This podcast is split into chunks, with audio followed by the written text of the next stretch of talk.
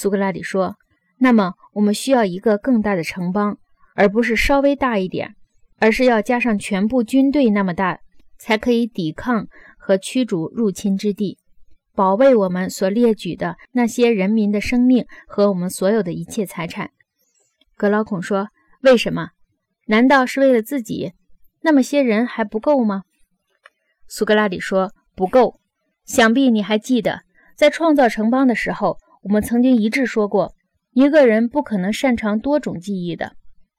格劳孔说：“不错。”苏格拉底说：“那么好，军队打仗不是一种技艺吗？”格劳孔说：“肯定是一种技艺。”苏格拉底说：“那么我们应该注意做鞋的技艺，而不应该注意打仗的技艺吗？”格劳孔说：“不，不。”苏格拉底说：“为了把大家的鞋子做好。”我们不让鞋匠去当农夫或织工或瓦工。同样，我们选拔其他的人，按其天赋安排职业，弃其所短，用其所长，让他们集中毕生的精力专搞一门，精益求精，不失时机。那么，对于军事能不重视吗？还是说军事太容易了，连农夫、鞋匠和干别的任何行当的人都可以带兵打仗？就是说下棋掷骰子吧。如果只当消遣，不从小就练习的话，也是能不断精于此道的。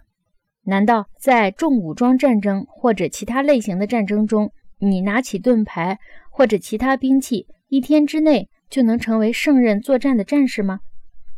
须知，没有一种工具是拿到手就能使人成为有技术的工人或者斗士的。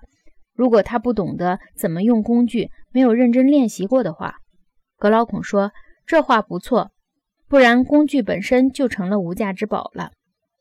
苏格拉底说：“那么，如果说护卫者的工作是最重大的，他就需要比别种人更多的空闲，需要有最多的知识和最多的训练。”格劳孔说：“我也这么想。”苏格拉底说：“不是还需要有适合干这一行的天赋吗？”格劳孔说：“当然。”苏格拉底说：“看来。”尽可能的去挑选那些有这种天赋的人来守护这个城邦，乃是我们的责任。格劳孔说：“那却是我们的责任。”苏格拉底说：“天哪，这个担子可不轻，我们要尽心尽力而为之，不可以退缩。”格劳孔说：“对，绝不可退缩。”